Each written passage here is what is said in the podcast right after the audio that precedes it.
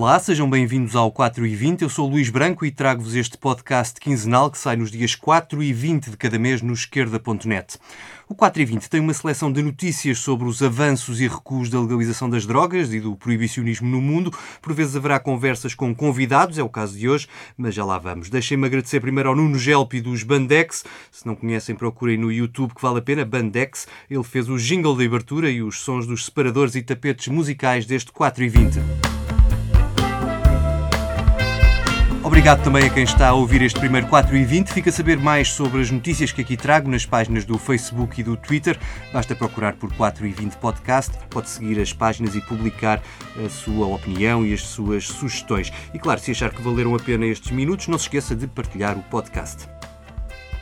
Os iniciados da cultura canábica não precisam que lhes apresente o título do podcast. 4 e 20 é uma espécie de nome de código para fumar charros.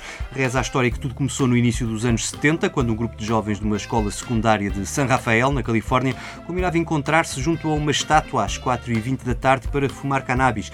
A expressão 420 para fumar charros pegou, mas só saiu do círculo da escola graças à ligação à banda Grateful Dead, que ensaiava por ali e acabou por levá-la a dar a volta ao mundo. O 4 e 20 só viria a ganhar verdadeira expressão expressão de massas quando a revista High Times passou a usá-la nas suas iniciativas já nos anos 80. É por isso que o dia 20 de abril, 420, é comemorado como dia de festa pela legalização e foi assim que o 4 e 20 se tornou uma das palavras-chave da cultura canábica no mundo. Estão feitas as apresentações do primeiro 4 e 20, é hora das notícias.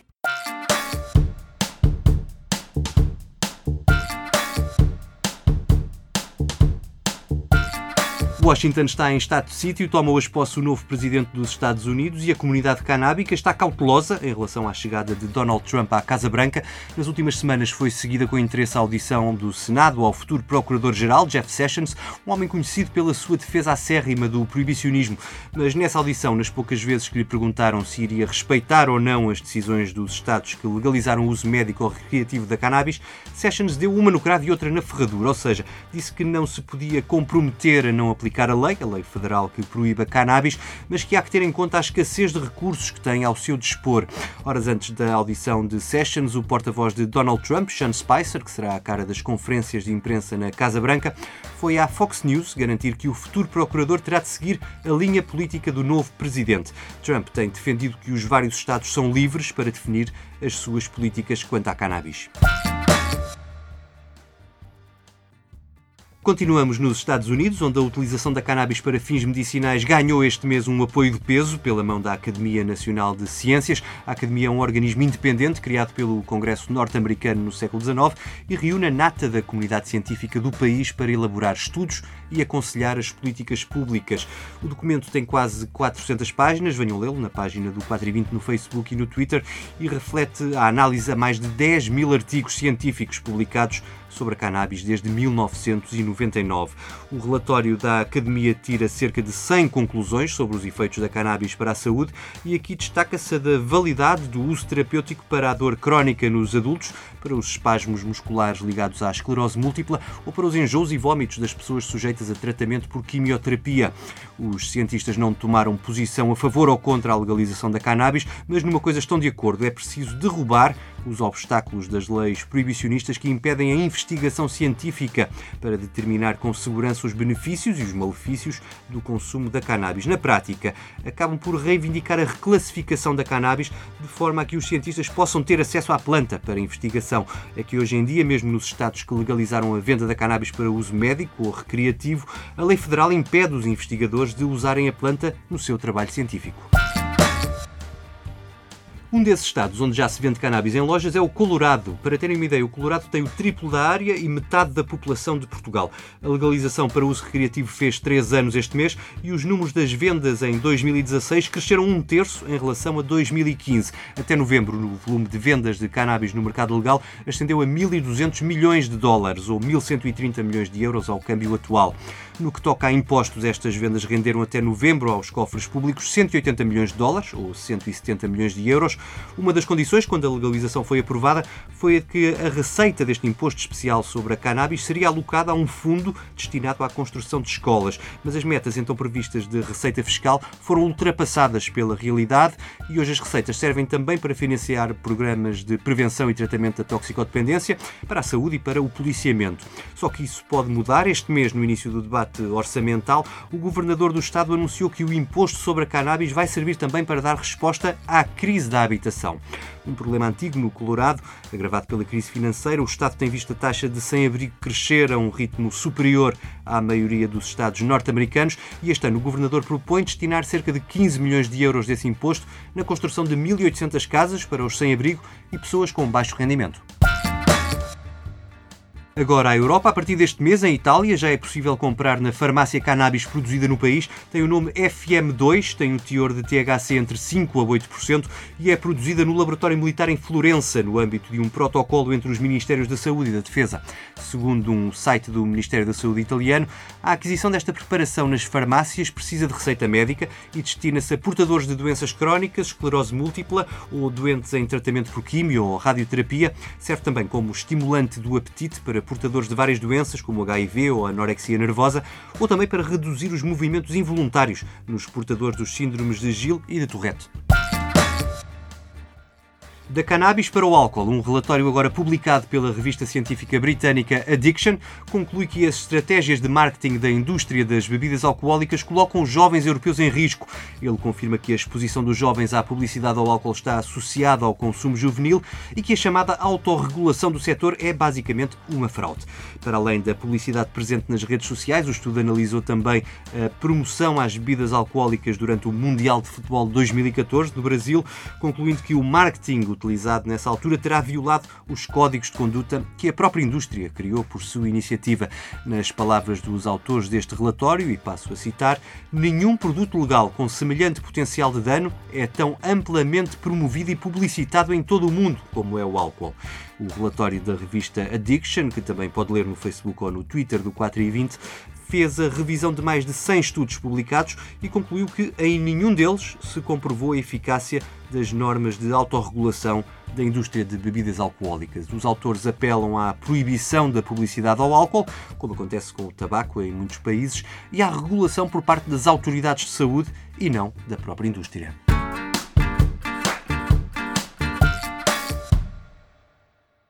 Fica a saber mais sobre estas e outras notícias nas páginas do Facebook e do Twitter do podcast 4 e 20.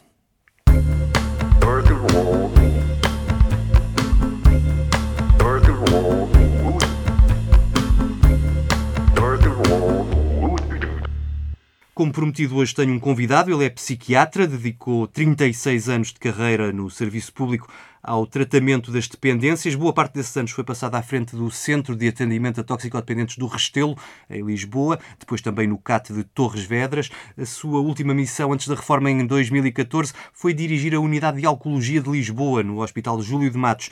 Também se destacou nos anos 90 pela defesa de um modelo de legalização das drogas em que o Estado assegurasse o controle da produção e distribuição das substâncias proibidas. Chama-se Alfredo Frade, é meu amigo e é uma honra tê-lo aqui inaugurar as conversas neste podcast. Obrigado, Alfredo, por teres vindo ao nosso 4 e 20, à primeira edição do programa. Tu estiveste ligado a maior parte da tua carreira ao tratamento das dependências, primeiro da toxicodependência, depois do, do álcool. Uh, Diz-me quais foram as principais mudanças que sentiste nestes últimos 15 anos, desde a aprovação da descriminalização do consumo uh, em termos do, que, do, do tratamento, do, do acesso ao, aos programas de tratamento da toxicodependência, o que é que, o que, é que te fica destes, destes tempos?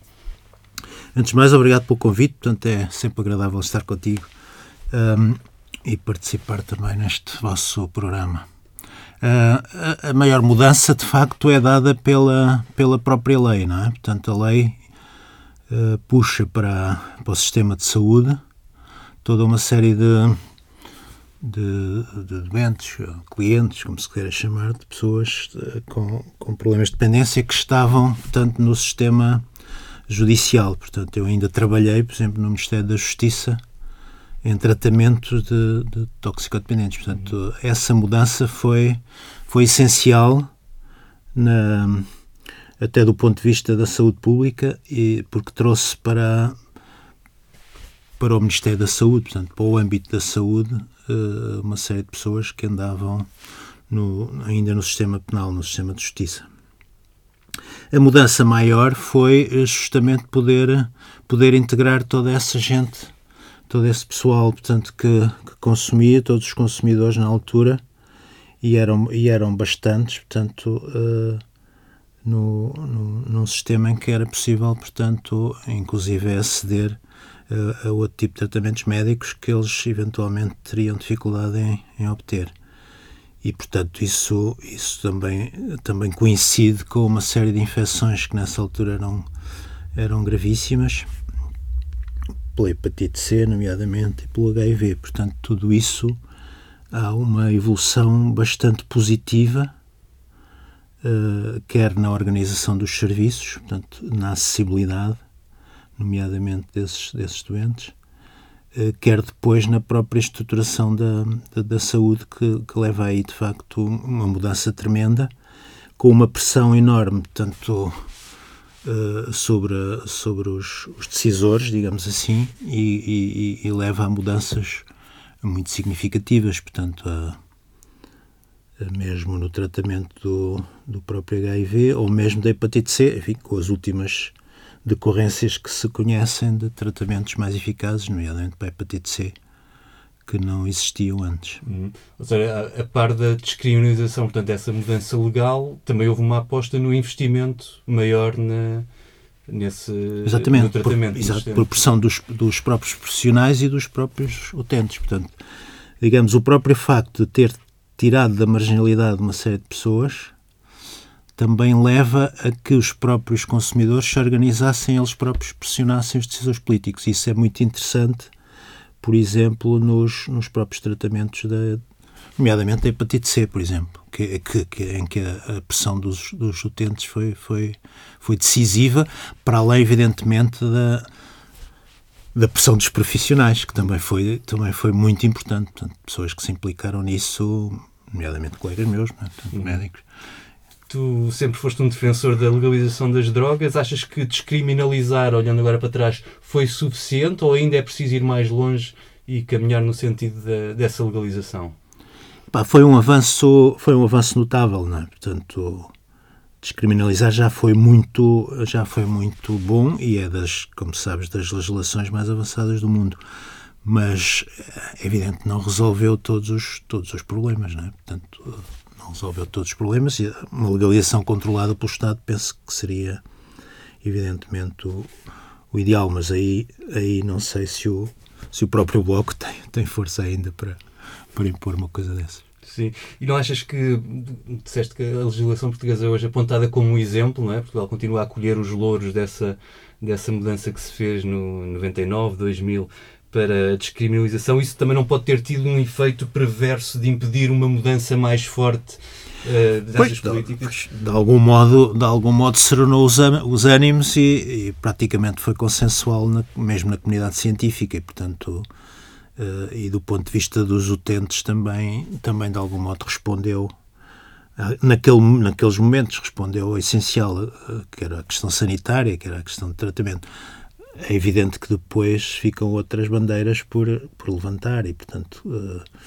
uh, que serão eventualmente mais de, de, de, de, combates culturais, de combates sociais que, que ainda não estão feitos, mas penso que se avançou bastante. Portanto, eu a isto todo o ponto, quer como profissional, quer como, como pessoa empenhada, empenhada na, nessas transformações, uh, penso que foi, foi um grande avanço, não é? Apesar uhum. de não estar, evidentemente, tudo, tudo resolvido, enfim.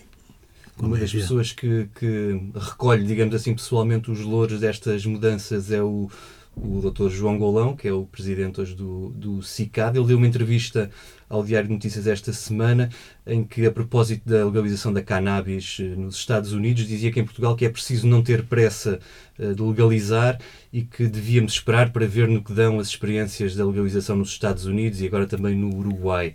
Uh, comentário é que, é que te parece este, este apelo à prudência? João Golão tem tido uma, uma atitude muito prudente em relação a isso, portanto, em relação à legalização da cannabis, ele ele não é contra, mas uh, portanto, não a defende abertamente. Portanto, uh, uh, no fundo, acompanha mais ou menos o que é consensual neste momento na comunidade científica, mas, como, como sabes, há, há, há, alguma pressão para, para que essa legalização não traga, não traga efeitos negativos e, portanto, muitos colegas meus defendem, né? e eu próprio, portanto, sem grandes penso que não haverá grandes problemas na, na, Europa já temos uma é. experiência da Holanda que já funciona há, há décadas, não é? Que já Sim, é uma, enfim, não, não há uma legalização da cannabis, há uma legalização uhum. em determinados locais, uhum. portanto, e não eh, penso que não haverá uh, muitos efeitos negativos por aí, mas é evidente que quem, quem, diria, quem tem essa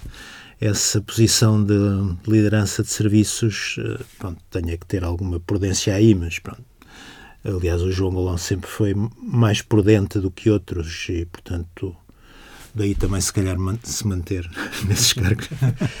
tu deste uma entrevista quando te reformaste aqui há dois anos ao, ao jornal I e deixaste a direção da Unidade de Oncologia de Lisboa em que criticavas um desfazamento entre o investimento político que foi feito na política de combate à toxicodependência, que afetava cerca de 1% da população, comparando com a política de combate ao alcoolismo, que ainda afeta 10% uh, da população. Uh, Porquê é que achas que existe este, este desfazamento na aposta no combate a estas duas? porque a aposta foi essencialmente uma aposta política e sim foi boa, simplesmente de, eh, de facto ficou para trás a, a maior toxicodependência que é a do álcool. Portanto, aí, aí foi uma decisão uma decisão política pronto, de investir mais num determinado setor, até porque se calhar do ponto de vista social era o que era o que tinha, digamos, eh, eh, uma atividade mais, mais do ponto de vista dos, do que acontecia socialmente, poderia ser o mais, o mais digamos, evidente, eh, mas se compararmos com os custos todos da, da, dependência alcoólica, é evidente que, que fica muito atrás, não é? Portanto, e aí, aí de facto tem que haver uma inversão de uma inversão de, de investimento, enfim, de qualquer modo, isso, isso foi feito com alguma, com algum, com alguma contenção, contudo, mas foi feito, foi feito alguma coisa nesse sentido, portanto, na, enfim, nomeadamente pelo, pelo último governo PPD-CDS, eles tentaram, tentaram aí fazer alguma, se calhar foi das melhores coisas que fizeram na, na saúde, pronto. Hum. mas fizer, tentaram fazer aí uma uma, um investimento maior na, nessa questão, e bem, e, mas isso precisa de ser continuado, porque, de facto, nomeadamente na juventude, há, há aí muita, muitas dificuldades. Não é? Uhum. Portanto... E esta semana saiu um estudo numa uma revista britânica, Addiction, que já demos conta aqui nas notícias, sobre a influência do marketing da indústria das bebidas alcoólicas, em particular sobre os jovens e que hum, concluía que o modelo de, de autorregulação, entre aspas, da publicidade feito pela própria indústria, que não funciona e que era preciso era proibir por completo a publicidade às bebidas alcoólicas, como acontece com, com o tabaco também. Tu estás de acordo com, com estas conclusões? É, aí tem que, tem que haver bastante, bastante bastante avanço, porque de facto é uma, é uma publicidade desbragada e aí, aí evidentemente é, é, é, quase um massacre sobre, sobre os jovens. Né? Portanto, aí penso que sim, que tem que haver aí algum controle, nomeadamente é, festivais de juventude, enfim, tudo, toda essa. E mesmo na própria publicidade, sim, pode haver mais contenção aí. E aí o Estado, evidentemente, tem alguma responsabilidade. Uhum. Eles chamavam a atenção, sobretudo, para a publicidade que se faz através das redes sociais e analisavam também o caso do último Mundial de Futebol, claro, também patrocinado por uma claro, cervejeira, claro. em como tinham quebrado todas as regras de. de... Claro, e as cervejeiras são, são sempre, estão sempre mais à frente. E. E é um lobby. É um lobby fortíssimo. São, são lobbies fortíssimos, portanto, aí, aí o Estado tem que, de facto, ter, alguma, ter algum cuidado, enfim, ter, ter algumas políticas de de, legislativas, não é? Portanto, não, não, não no sentido da, de ilegalizar o álcool, mas no sentido de, de um controle maior sobre, sobre alguns efeitos colaterais, não é? Portanto, nomeadamente publicidade, tudo que seja tudo que seja tudo que tenha tenha a ver com apelos ao consumo apelos ao consumo pronto, que, que evidentemente que depois têm consequências sanitárias tremendas não é? Uhum. Tu acompanhaste no, no Centro de Oncologia uh, de Lisboa, na Unidade de Oncologia de Lisboa, o, os anos da crise, chamemos-lhe assim, não é? Até pelo menos 2014, depois também continuaste a acompanhar, mas, mas por fora.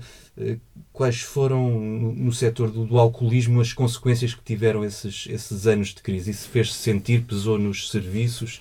Uh, em termos de número de.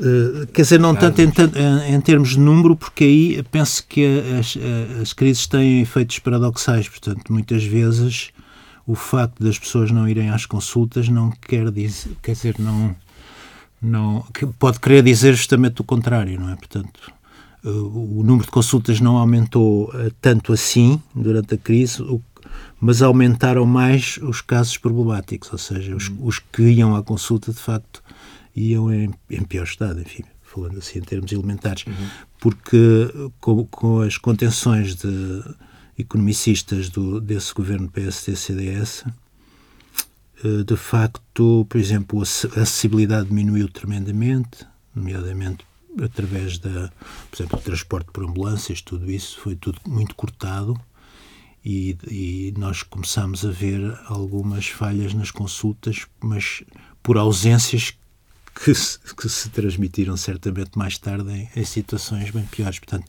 aí os, o, o mau investimento transforma-se depois num investimento em, tem, que tem que ser maior mais à frente, porque as pessoas vêm mais doentes. Portanto, aí, aí digamos, não houve tanto aumento de consultas, mas talvez uh, o agravamento de situações, das situações. Os que apareciam estavam de facto piores. Uhum, uhum, uhum. E agora que acompanhas uh, por fora a evolução das políticas de saúde e mantens-te atento a isso, que, que, que, diferenças encontras, se há algumas, entre o que tem sido a atuação deste governo em relação ao, ao governo anterior em matéria de políticas públicas de saúde e em especial de.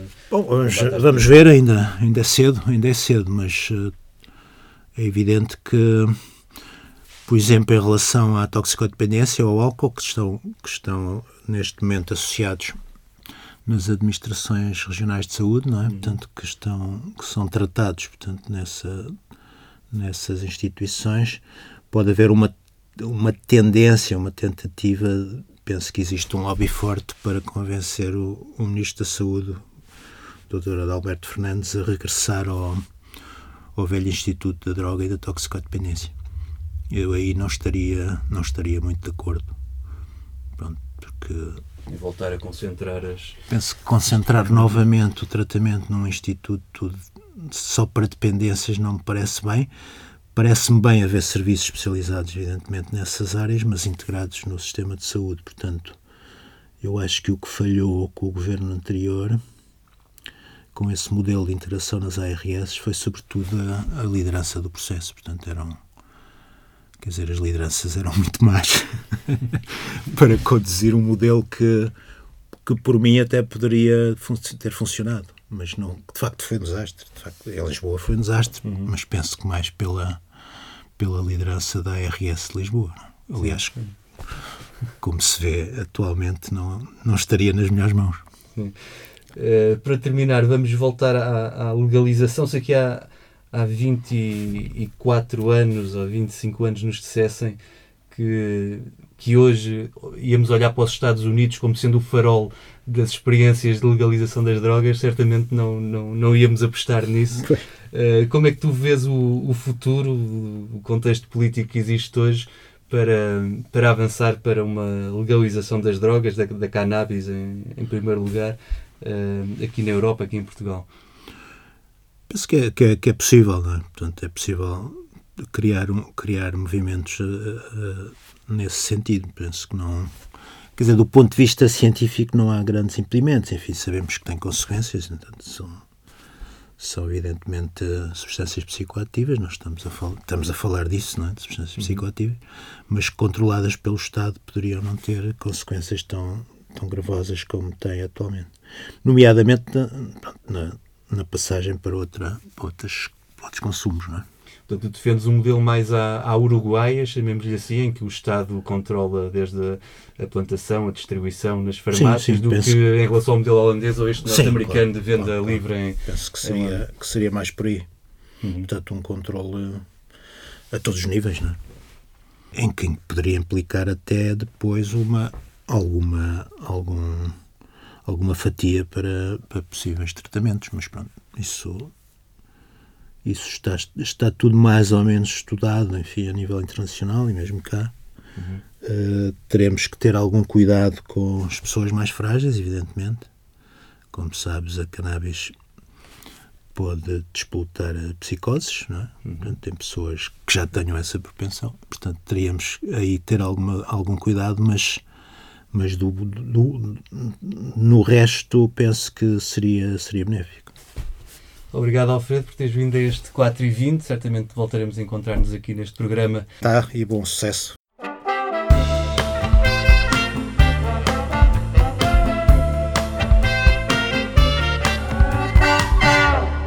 Para acabar a emissão do primeiro 4 e 20, um momento musical, a ideia é contar uma história à volta de um tema que esteja relacionado com substâncias proibidas. Mandem as vossas sugestões pelo Twitter ou pelo Facebook ou por e-mail para luís.branco.esquerda.net. A escolha de hoje é Perfect Day, não é seguramente a pensar neste dia da posse de Donald Trump, mas tal como ele também esteve sempre envolto em alguma polémica. O seu autor já morreu, Lou Reed, um dos produtores também, David Bowie. Lou Reed sempre se recusou a explicar as letras das suas músicas e desta música em especial, que escreveu em 1972, nunca admitindo que se tratasse de um tema relacionado com o seu próprio consumo de heroína. A verdade é que oito anos antes já tinha escrito uma outra música, essa sim bem explícita, intitulada Heroin. No dia em que morreu Lou Reed, a polémica deste Perfect Day ressuscitou pela mão do Vaticano, quando o seu responsável pela cultura, o cardeal Ravasi, resolveu homenagear Lou Reed no Twitter com parte da letra desta música. Mais tarde, o cardeal veio explicar que não era sua intenção aprovar o consumo de qualquer droga. Perfect Day fecha então o primeiro 4 e 20. Obrigado pela companhia. Se gostou, não se esqueça de partilhar. Eu volto já no próximo dia 4. Até lá. Just a perfect day. Drink sangria in the park. And then later, when it gets dark, we go home.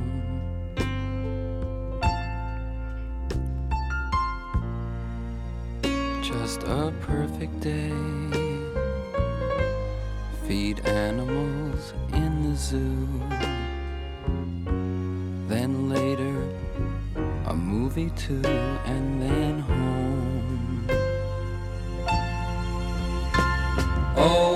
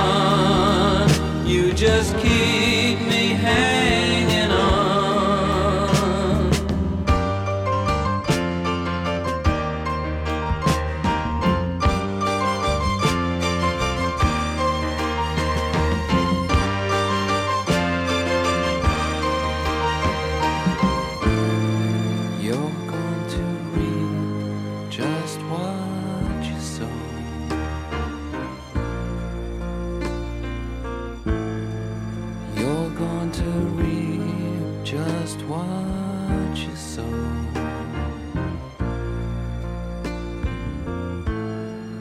You're going to reap just what you sow.